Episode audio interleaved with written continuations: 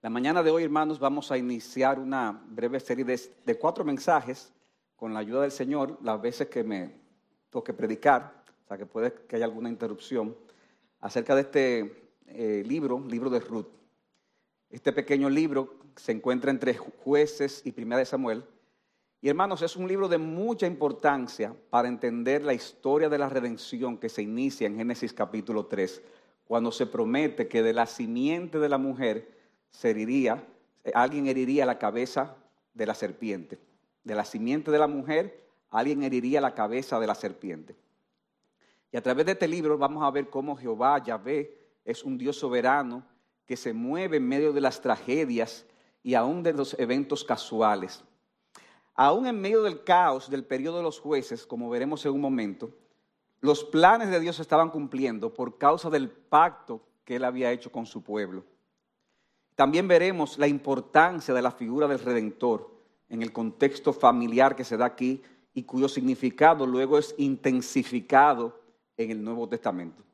De modo, hermanos, que yo quiero decirles que no podemos venir al libro de Ruth, como a veces yo he escuchado de personas y de expositores inclusive, como una novela romántica. Ay, qué, qué, bella la novela de Ruth, algo romántico una joven viuda que supo llevarse de los consejos de su suegra, que ya puso de su parte para conseguir pareja, y de un hombre llamado Vos, que, ¿verdad? Ella puso de su parte, pero él, tomó la iniciativa al final, y, terminó finalmente para que se consumara este bello desenlace de amor. Así es que mucha gente presenta el libro de Ruth. ¿Quiénes han oído una explicación así más o menos del libro de Ruth? eh, aunque hay algunos elementos que se pueden destacar de algunas de estas cosas que yo he dicho, los vamos a mencionar, hermanos, hacer de esto el tema principal del libro, hacer de esto el tema del libro, perdón, es perder el punto que se quiere enfatizar. Y yo quiero, hermanos, que en ese sentido vayamos a este libro y lo estudiemos, comencemos en el día de hoy viendo el mensaje del capítulo 1 que leyó nuestro hermano Dionis con el título de Un inicio desolador un inicio desolador. Y vamos a ver este capítulo en tres partes. La mudanza de Belén a Moab, la tragedia familiar, familiar en Moab y el triste retorno de Moab a Belén. Esas son las tres partes en las que dividiremos nuestro estudio de esta narrativa. De modo que veamos en primer lugar la mudanza de Belén a Moab. El libro, hermanos, inicia describiendo el contexto político en que se van a narrar los hechos y la situación económica en el momento que había. Dice que aconteció en los días en que gobernaba quién? Los jueces. En Israel hubo hambre en el país. Recuerden, hermanos, que cuando Israel conquistó la tierra prometida con la dirección de Josué, era frecuentemente atacada por naciones circundantes. ¿Debido a qué? Debido a la desobediencia del pueblo, porque el pueblo al final no cumplió por completo la orden de Dios de destruir todas las naciones, la cumplió parcialmente. Y esas naciones circundantes entonces a veces atacaban a Israel por causa de su desobediencia. ¿Qué pasaba en Israel entonces? Cuando venían esos ataques, ellos clamaban al Señor y Dios les levantaba libertadores que eran conocidos como jueces. Dicen jueces capítulo 2, versículo 16 al 19 lo siguiente. Entonces el Señor levantó jueces que los libraron de la mano de los que los saqueaban. Sin embargo, aunque Dios le mandó jueces, no escucharon a sus jueces, porque se prostituyeron siguiendo a otros dioses y se postraron ante ellos. Se apartaron pronto del camino aunque sus padres habían andado en obediencia a los mandamientos del Señor y no hicieron como sus padres. Y miren, miren qué interesante. Cuando el Señor les levantaba jueces, el Señor estaba con el juez y los libraba de la mano de sus enemigos todos los días del juez, porque el Señor se compadecía por sus gemidos a causa de los que los oprimían y afligían. Pero cuando moría el juez, ellos volvían atrás y se corrompían aún más que sus padres, siguiendo otros dioses, sirviéndoles e inclinándose ante ellos. No dejaban sus costumbres ni su camino obstinado. hermanos, era una cosa increíble, era un, un círculo vicioso terrible lo que había en esa época en Israel. No había monarquía, por lo tanto también había mucha confusión y desorden. Por eso el libro concluye con una frase, el libro de jueces, que se, que se repite a lo largo del libro. En jueces 21-25 dice, en esos días no había rey en Israel, cada uno hacía lo que le parecía bien a sus ojos. Hermanos, el que hubiese hambre, como dice el texto en Ruth, en todo Israel en ese momento específico, no era necesariamente un evento fortuito. Recuerden que Israel era una nación teocrática, gobernada bajo leyes y promesas de Dios. Y estaba sujeto a bendiciones que le iban a venir a esa nación si seguían esos principios, como, tal como lo dice en Deuteronomio 28, y le iban a venir maldiciones si se apartaban de esos preceptos. De modo que este periodo de hambre pudo haber estado asociado a qué? A la apostasía del pueblo, en el contexto de, esta nación teocrática. Y es fruto de esta situación de que había hambre, que dice en los versículos 1, en su segunda parte al 2, que había un hombre de Belén, de Judá, que fue a residir a los campos de Moab con su mujer y sus dos hijos. Aquel hombre se llamaba Elimelech y su mujer se llamaba Noemí. Los nombres de sus dos hijos eran Malón y Kelión, efrateo de Belén, y llegaron a los campos de Moab y allí se quedaron. Ahora bien, hermanos, las migraciones, el migrar de un país a otro, en todo el mundo y en todas las épocas son eh, situaciones naturales que se dan, sobre todo cuando hay una crisis alimentaria. ¿Es así o no es así? muchas veces las migraciones se van por la crisis alimentaria. Pero yo quiero que pensemos, hermano, en lo siguiente. Yo le propongo que este no fue un movimiento cualquiera. Porque de nuevo, estamos hablando de una nación especial. Ese era el pueblo de Dios. No, no es como ahora. ¿Cuál es el pueblo de Dios ahora? Es la iglesia. ¿Y la iglesia es una nación? No, la iglesia está en diferentes lugares, pero, pero Israel era el pueblo de Dios en ese momento.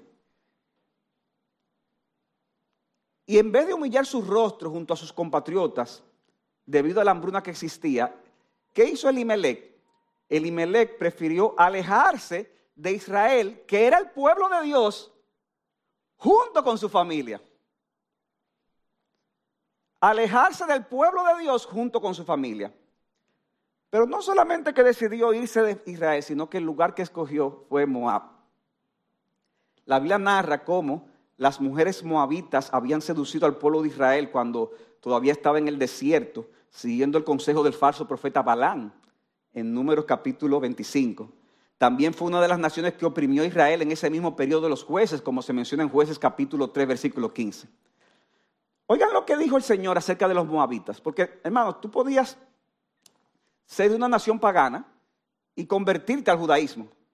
Y en ese sentido en Israel habían, desde, desde un principio habían extranjeros. Pero miren lo que dice Deuteronomio 23, versículos 3 al 6. Ningún moabita entrará en la asamblea del Señor ninguno de sus descendientes, aún hasta la décima generación, entrará jamás en la asamblea del Señor, porque no fueran a vuestro encuentro con pan y agua en el camino cuando saliste de Egipto, y porque alquilaron contra ti a Balán para maldecirte. Mas el Señor tu Dios no quiso escuchar a Balán, sino que el Señor Dios te cambió la maldición en bendición, porque el Señor tu Dios te ama. Y termina diciendo, nunca, hablando de Moab, nunca buscarás su paz ni su prosperidad en todos tus días. Le dice Dios al pueblo de Israel. Y es a ese pueblo de Moab donde Dios da esas advertencias que este señor decide irse por causa de la hambruna que había. Elimelech decide, hermanos, ir precisamente a esa nación de Moab. O sea que aquí vemos dos decisiones insensatas irse del pueblo de Dios por una situación económica y irse a una de las naciones más alienadas, más en contra de Israel, que era la nación de Moab.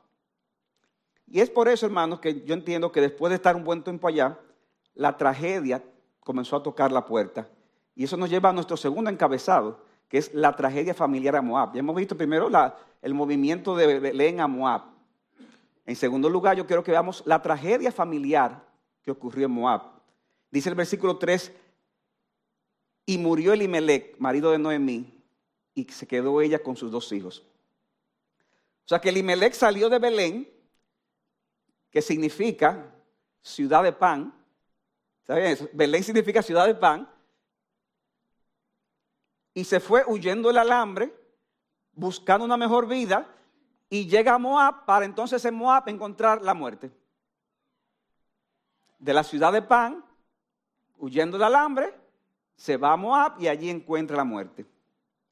Qué triste, hermanos, es irse de un país a otro procurando mejor vida para después encontrarse con una tragedia. Nosotros no sabemos qué tanto tiempo después de estar en Moab sucedió esto.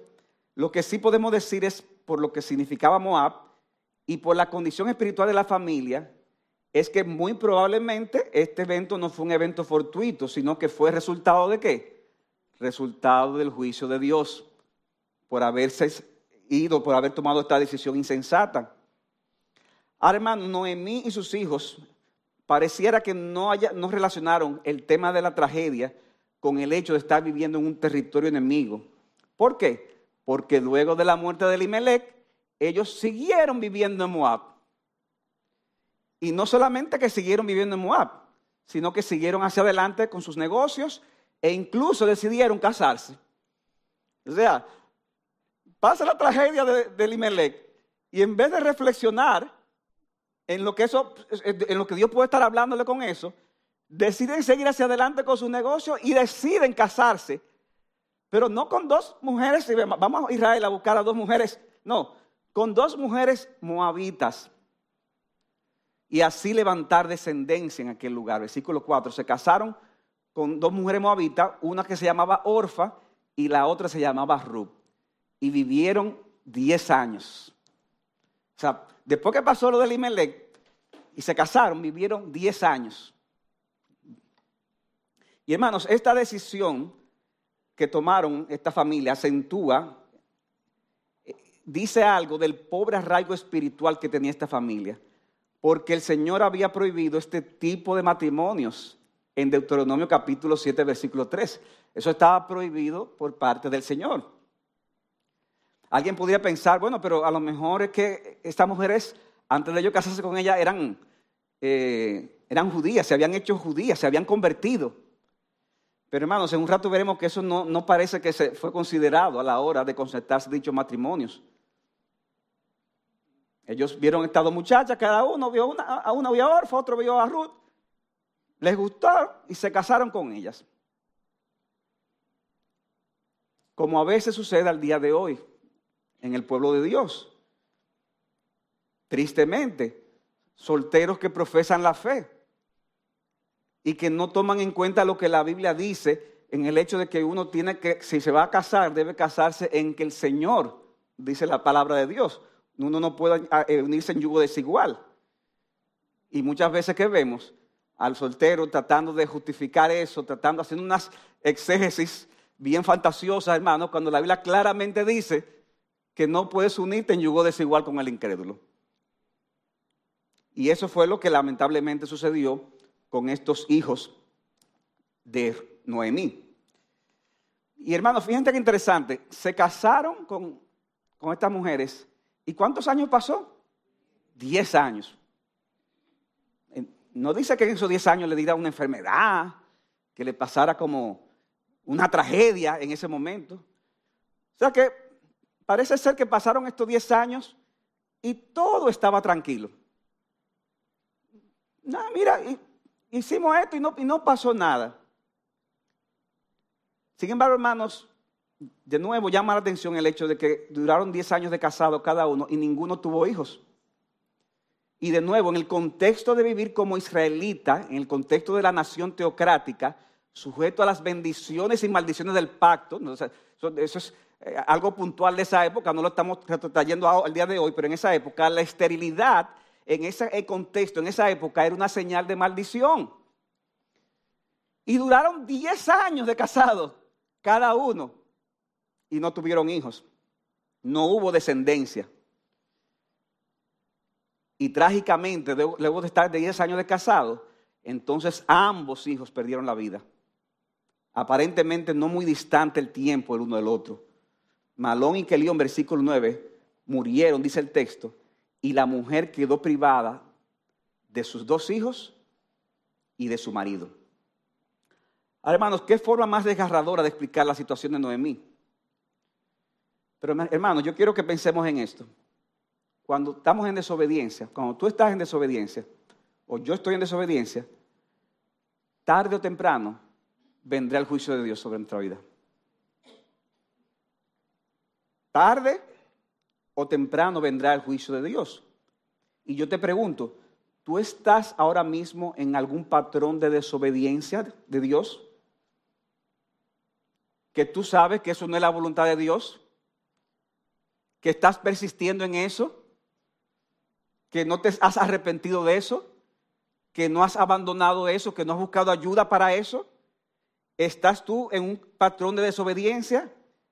Entonces yo temo que tarde o temprano también el juicio de Dios venga sobre ti. Aquí nos encontramos, hermanos, con la trágica realidad de lo que sucedió con la familia de Noemí.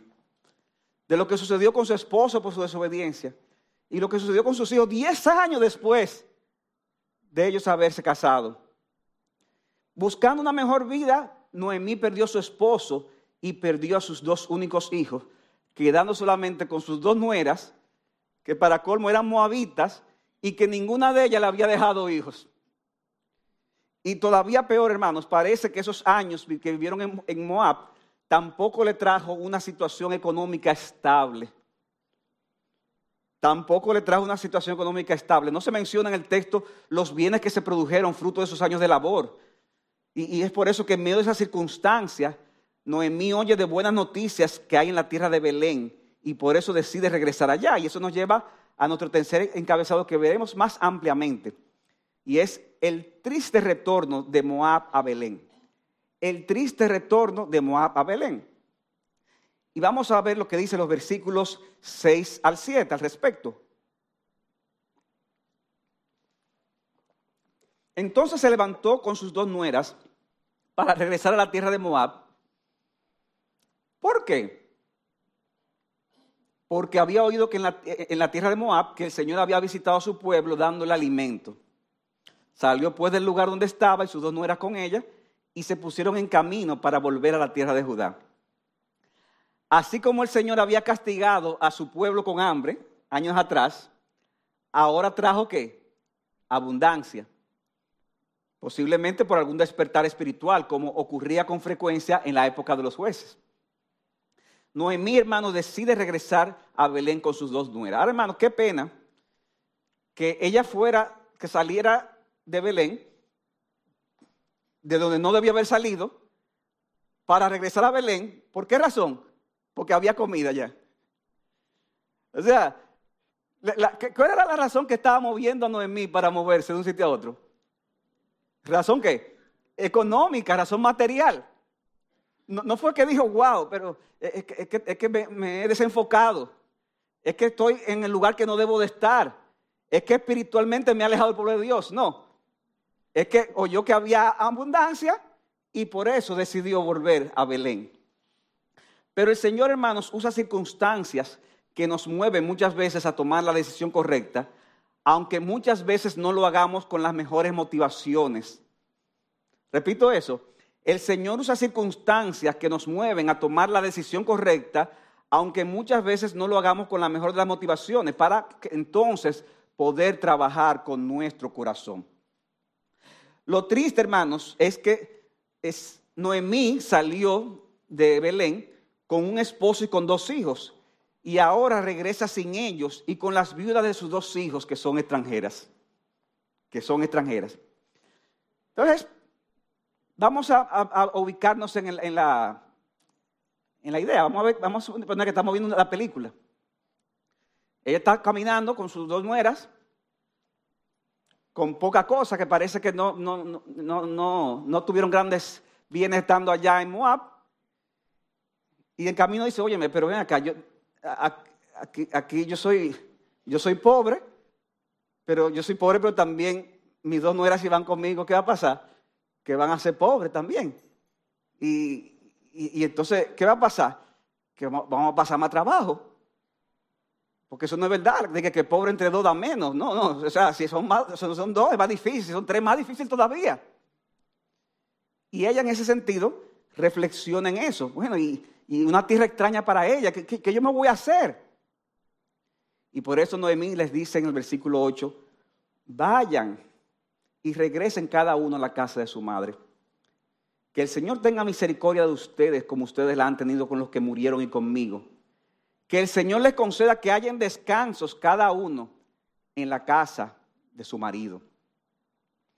En la mente de Noemí, hermanos, ellos estarían mejor regresando a la casa de su madre, dice el texto, y le desea que la misericordia de Dios las acompañe, alabándolas por la forma que se comportaron con su familia y con ella misma.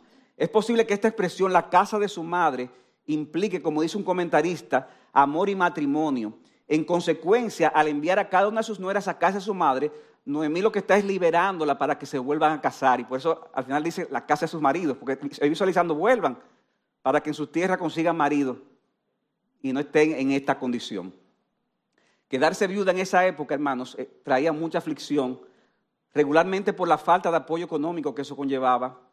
Y aunque sus nueras querían asumir el riesgo y acompañar a Noemí, esta insistió en que volvieran a sus casas, razonándoles el sacrificio tan grande que sería para ellas tener que cargar con estas dos muchachas. Versículo 9, segunda parte, dice entonces las besó y ellas alzaron sus voces y lloraron. Le dijeron, no, sino que ciertamente volveremos contigo. Pero Noemí dijo, vuelvan, hijas mías, ¿por qué quieren ir conmigo? ¿Acaso tengo un hijo en mis entrañas para que sean sus maridos? Vuélvanse, hijas mías, váyanse porque soy demasiado vieja para tener marido. Si dijera que tengo esperanza y si aún tuviera marido esta noche y también diera luz, ¿esperarían por eso ustedes a que fueran mayores? ¿Dejarían ustedes de casarse por eso? Se, la puso complicado, ¿verdad? No, hijas mías, pues porque eso es más difícil para mí que para mí que para ustedes, pues la mano del Señor se ha levantado contra mí. Noemí, hermano, está aludiendo a la ley del levirato, que está en Deuteronomio capítulo 25, 5 al 6, que también, hermanos, puede sonar extraño para nosotros, pero era algo del contexto civil de la época, en la que si un esposo fallecía sin tener descendencia, entonces uno de sus hermanos se casaría con la viuda y el hijo primogénito que naciera de esta nueva relación preservaría el nombre y la memoria del hermano que había fallecido. Luego veremos que esta norma también podría aplicarse a otros familiares cercanos, aunque no con el mismo rigor que con, el hermano. Y por eso Noemí les explica a sus nueras que, miren, Ustedes la tienen difícil si se van conmigo. Ustedes la tienen difícil. Ustedes son extranjeras. Ustedes, yo no tengo hijos. Porque estoy muy mayor, ¿verdad? Para no decir muy vieja. Pero aún en el caso hipotético de que pase un milagro y encuentre marido y tenga hijos, no, no hay forma, ¿verdad? De, de esperar a que crezcan. O sea que conmigo ustedes tienen todas las de perder. Y Noemí añade al final, la mano del Señor se ha levantado contra mí. O sea, ustedes van a venir conmigo cuando la mano del Señor está contra mí. Entonces, si la mano del Señor está contra mí y ustedes están conmigo, ¿qué va a pasar? Bueno, entonces va a estar la mano del Señor contra ustedes, porque es como en la unión con Cristo, ¿verdad? Recibimos las bendiciones por estar con Cristo. Pero si tenemos la maldición de alguien, estamos con esa persona, ¿qué va a pasar? Que también vamos a sentir esa maldición como dice un autor, un comentarista, las mismas personas que antes había implorado a Yahvé que fuera tan bondadosas como sus nueras, como ellas lo habían sido con ella, y que les proporcionara seguridad en la casa de su marido, se da vuelta y acusa a Dios de amargarle la vida. Sus comentarios no ofrecen ningún indicio de la causalidad humana detrás de sus tragedias. En lugar de arrepentirse de su propio pecado y el de su pueblo, ella acusa a Dios de ser injusto con ella. Y hermanos, eso es trágico. Entonces aquí vemos, por decirlo en un lenguaje actual, la que es cristiana, hablándole a las dos que necesitan del Señor, diciéndole, no, no vengan conmigo al pueblo de Dios. Humanamente pudiera parecer razonable lo que le decía Noemí, pero finalmente estas mujeres tomaron camino distinto. Versículo 14. Y ellas alzaron sus voces y lloraron otra vez. Y Orfa besó a su suegra, pero Ruth se quedó con ella. Y luego que Orfa se va, Noemí vuelve a insistirle que se vaya. Y óigale el maravilloso consejo que le da a la cristiana. a Ruth. Entonces Noemí le dijo, mira, tu cuñada ha regresado a su pueblo y a sus dioses. Vuelve tras tu cuñada. O sea, tu cuñada ya está con, esos dioses falsos en, su tierra.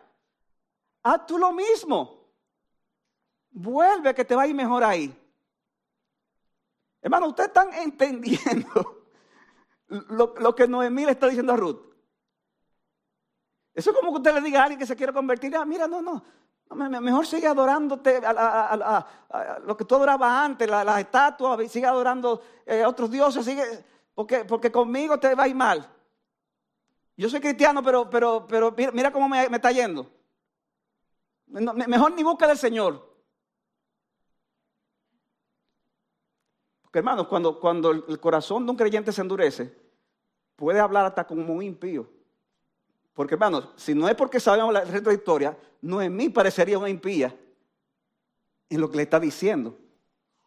Diciéndole a Ruth, vuélvete como tu cuñada para que siga los dioses y no sigas conmigo. Qué decadente estaba la fe en mí. Ella sabía que Jehová, Yahweh, era el único Dios vivo y verdadero. Ella sabía que los dioses de la demás nación eran dioses falsos. Y ella le aconseja a Ruth que vuelva a su pueblo y a sus dioses. Penosamente, siguiendo este consejo de Noemí, Orfa decidió regresar y estaba presionando a Ruth para que hiciera lo mismo. La que era creyente estaba empujando a esas dos mujeres a volver al paganismo, ya que estaba solamente pensando en el beneficio terrenal de sus nueras y de ella misma y no en el beneficio espiritual. Y mis hermanos, esto es algo que tiene que hablarnos a cada uno de nuestros corazones. Lo que muchas veces son decisiones que pueden parecer racionales y lógicas en nuestras vidas, con frecuencia son decisiones que no se ajustan a la voluntad de Dios. ¿Qué podría ser más malo para Noemí siendo viuda y andando con sus dos nueras también viudas y sin saber si se volverían a casar? ¿Qué, podría ser más malo que andar con ellas? más malo podría ser que se fueran a sus casas, que consiguieran marido, que mejorara su condición económica, pero al precio de terminar adorando a dioses falsos y siendo enemigas del único Dios vivo y verdadero. Y tristemente eso fue lo que sucedió con Orfa, pero no pasaría lo mismo con Ruth. Y es así como esta moabita Ruth le da una lección espiritual a la israelita, demostrando, hermanos, que no importa qué tanto pueda hacer de tropiezo un creyente a una persona. Óigame esto. No importa qué tanto pueda hacerle de tropiezo un creyente a una persona. Cuando Dios decide actuar, nada impedirá que se cumplan sus planes soberanos de salvar y de cumplir sus propósitos redentores para que al final el Señor se lleve toda la gloria. Hermanos, uno oye barbaridades de cosas que hacen gente que son creyentes, que dicen que son creyentes y hasta pastores, supuestos pastores. Cosas terribles. Pero cuando Dios decide actuar, nada impedirá que esas personas que están siendo, que están viendo ese mal testimonio, como quiera Dios lo salve, como quiera Dios se glorifique y como quiera el Señor reciba la gloria. Y por eso Ruth le responde en el versículo 16, no insistas en que te deje o que deje de seguirte, porque a donde tú vayas yo iré y donde tú mores, moraré. Tu pueblo será mi pueblo y tu Dios será mi Dios. Donde tú mueras, allí moriré y allí seré sepultada. Así es el Señor conmigo y aún peor si algo excepto la muerte nos separa. Dice una vez más el comentarista, cité hace un rato, blog. Las primeras palabras que escuchamos de los labios de Ruth se encuentran entre las más memorables de toda la Biblia aquí estamos hablando de una extranjera moabita, que pagana, que apenas está conociendo al Señor y sus primeras palabras que habla son las de las palabras más memorables de toda la Biblia. Pocos discursos, dice este autor, en la Biblia se comparan con su belleza poética y con el extraordinario valor y la espiritualidad que se expresa. Ruth, hermanos, hace aquí una confesión sorprendente de fe en Yahweh, pero no solamente una confesión sorprendente de fe en Yahvé, en Dios, en Jehová, sino una confesión de identificación con su pueblo y de lealtad para con su suegra. Yo voy a repetir esas tres cosas. Ella hace aquí una confesión sorprendente de fe en Yahvé, de identificación con su pueblo y de lealtad para con su suegra. Hermanos, ella tenía todas las razones del mundo para no seguir a Noemí. Estaría en pobreza, sin esperanza aparente de conseguir marido. O sea, yo me voy contigo, pero ya tú sabes, o sea, a quedarme soltera. Y siendo todavía joven. Porque tú me dices, mira, está bien, te voy a acompañar, porque ya yo, tengo 60 años y tú. No, no, no, no. Una muchacha joven. Posiblemente tenía menos de 30 años. Y todavía más, ella está decidiendo irse a vivir en un pueblo extranjero que odiaba a los moabitas. o sea, e, e, eso es como que eh, un ucraniano se vaya a vivir a Rusia o un ruso a Ucrania. O sea, eso es, algo sorprendente. Ella decide irse a un sitio donde muchos odian a los moabitas. ¿Y qué pasa cuando tú estás en una nación que tú sabes que, que hay prejuicios con el origen étnico de donde tú vienes? ¿Qué sucede? Eh, ¿Cómo te trata la gente? ¿Cómo te trata la gente? ¿Te trata bien, con, alegría? Mi hermano, a veces hasta en países donde supuestamente somos muy similares, a veces como que no te trata muy bien. Yo recuerdo cuando yo vivía en España hace varios años, que mi esposa y yo vimos una, una, tienda de maletas y, y vamos así muy eh, rápido, antes de que cierren para saber. Dice mi esposa, ¿cuánto, ¿cuánto cuestan esas maletas? Ya yo voy a cerrar. No, pero por lo menos dígame el precio. ¿Para qué si ya voy a cerrar? Y dije, pero, pero, pero, pero, ¿y qué pasó ahí? Bueno, a lo mejor es que los modales de esa persona. Pero después, en otra ocasión me pasó a mí que tenía que pagar unos impuestos para poder salir del país y me dijeron, mira, tienes que pagarlo. Eh, cuando estaba en la oficina pública, ve un banco que está ahí enfrente y ahí tú lo puedes pagar. Eran las 11 de la mañana. Y yo, ah, ok, vengo ahora. Le digo a mi esposa, voy corriendo al, banco a pagar y cuando voy a pagar, eran las 11 de la mañana y me dicen, mire, vengo a pagar esto. No, está cerrado. Pero, ¿Cómo cerrado? Pero yo estoy aquí adentro. Pero esto, es un banco, pero dice que está abierto. No, está cerrado porque ese impuesto es, nada más de 9 a 10 que se puede pagar. Un impuesto extranjero. Pero, ¿y qué hago? Bueno, ve a otro banco. Y fui a otro banco al, otro lado de la calle. Está cerrado. Y fui a otro, está cerrado. Y yo, Señor, ¿y qué hago ahora? Mire, hermano, si yo sabía dónde estaba, me metí en el primer tren que pasó, para salir de ahí, para salir a un sitio donde no sabía dónde estaba, y ahí ve un banco fuera de la zona, y cuando llego, ay, y voy, finalmente ese banco me recibe y puedo pagar el impuesto. Y le digo yo a esa persona, a la señora, ay, gracias por su ayuda, señora, porque hubiera tenido un problema, porque los bancos que estaban alrededor de la oficina pública decían que estaba cerrado. Muchas gracias, señora. Y la señora me respondió, nosotros vamos a tener que tomar esa misma medida, porque ahora es para acá que están viniendo ustedes a pagar ese impuesto.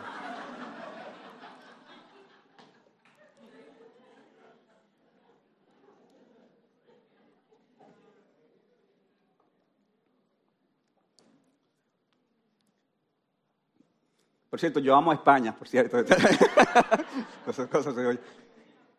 Esto puede pasar en cualquier país. Hermano, ¿cómo te crees que yo me sentí en ese momento? Bueno, hermano, yo tuve que controlarme ahí para no, que no se haya un, lío ahí, hubiera que deportarme después en ese momento. Entonces, y eso que hablamos el mismo idioma. Imagínense, hermanos, lo que era para Ruth llegar a un país desconocido, llegar pobre y en una nación donde había muchos problemas y muchos prejuicios étnicos. Pero hermanos, a ella no le importó seguir al Dios de Noemí, a pesar de lo mal que Noemí lo representaba. Ni le importó identificarse con Israel, aún sabiendo que Israel era un pueblo infiel y que ella era una extranjera, ella preferiría permanecer con su suegra hasta el final. Hermano, eso es la obra de Dios. Eso es la obra de Dios, como dice otro autor. La decisión tomada por Ruth representa una ruptura tajante con todo lo que ha conocido hasta aquí. Deja atrás a padre y a madre, a hermanos y hermanas, pueblo y casa, cultura y religión, para ir sin garantías a un país extranjero donde seguramente tendrá que tropezar con prejuicios y reproches. Y todo eso por amor a una mujer que no era de su propia sangre, por lealtad a un marido ya difunto y quizá por fe en un Dios que hasta ahora había sido solo la divinidad de un pueblo extraño. Y sigue diciendo este autor, lo que es más, la implicación de las palabras de Ruth es que aún en el caso bien probable de que Noemí se muera antes que ella, ella se iba a quedar en Belén. O sea, ella está diciendo también, y cuando tú te mueras, yo me voy a quedar aquí. Porque yo seré sepultada donde tú, mueras. Es decir, que su ruptura con Moab fue absoluta y definitiva. Le dice a Noemí, cuando venga el momento de tu muerte, no pienses que al haber cumplido con mi obligación para contigo, volveré a casa de mi padre. No, mi decisión es irrevocable. Tu pueblo será mi pueblo, tu Dios será mi Dios. Por eso repito, mis hermanos, cuando Dios llama a una persona para sí, no hay nada ni nadie en el universo que impida que esa persona siga al Señor. Y lo más glorioso es que esa determinación de Ruth, hermanos, como veremos, no, fue algo casual, no fue algo aislado. Eso estaría enmarcado dentro de la historia misma del Mesías y de nuestra redención, como veremos más adelante.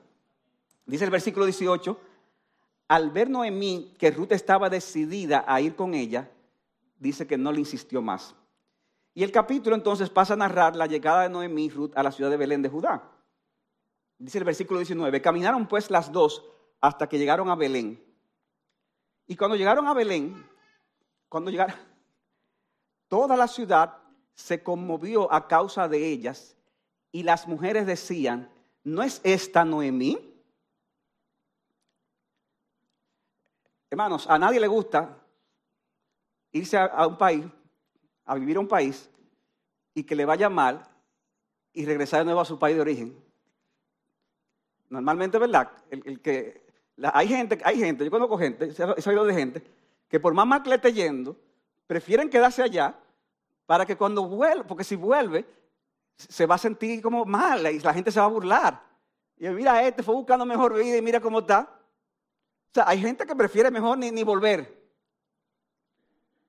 Y hay otros que vuelven con muchos líos, tú sabes. hay gente que vuelve y lo que hace es que compran la cadena, ¿verdad? Y compran la, eh, muchas cosas compran.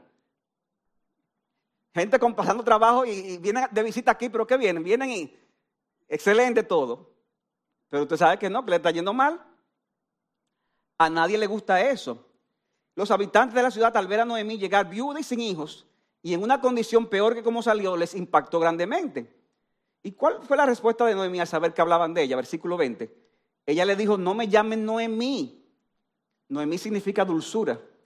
Llámenme Mara o amarga ¿Por qué? Porque el trato del Todopoderoso me ha llenado de amargura. El trato del Todopoderoso me ha llenado de amargura. Llena me fui, pero vacía me ha hecho volver el Señor. ¿Por qué me llaman Noemí? Ya que el Señor ha dado testimonio contra mí, el Todopoderoso me ha afligido. Hermano, esta respuesta refleja la condición de corazón que tenía Noemí. Una profunda amargura contra Dios. Una profunda amargura. El Señor era el causante de sus desgracias. Y aunque, ¿verdad? En, la, forma de hablar de ella. Y hermanos, aunque es cierto que debemos de reconocer que de Dios viene todo lo bueno y todo lo malo por su providencia, no es lo mismo decir esto con un corazón humillado que con un corazón amargado. No es lo mismo decir, Señor, desnudo salí del vientre de tu madre y desnudo volver allá. El Señor dio, el Señor quitó, bendito sea el nombre del Señor. No es lo mismo decir eso que decir, el Todopoderoso me ha llenado de amargura. Que acusar a Dios de malos propósitos. Pero hermanos, como sabemos, la amargura endurece el corazón. La amargura no nos deja ver nuestras faltas y nos hace hablar y actuar como paganos, como hizo ella al recomendarle a Ruth que volviera a sus dioses. Y también la amargura nos hace exagerar nuestra condición anterior a los infortunios. ¿Para qué? Para victimizarnos más.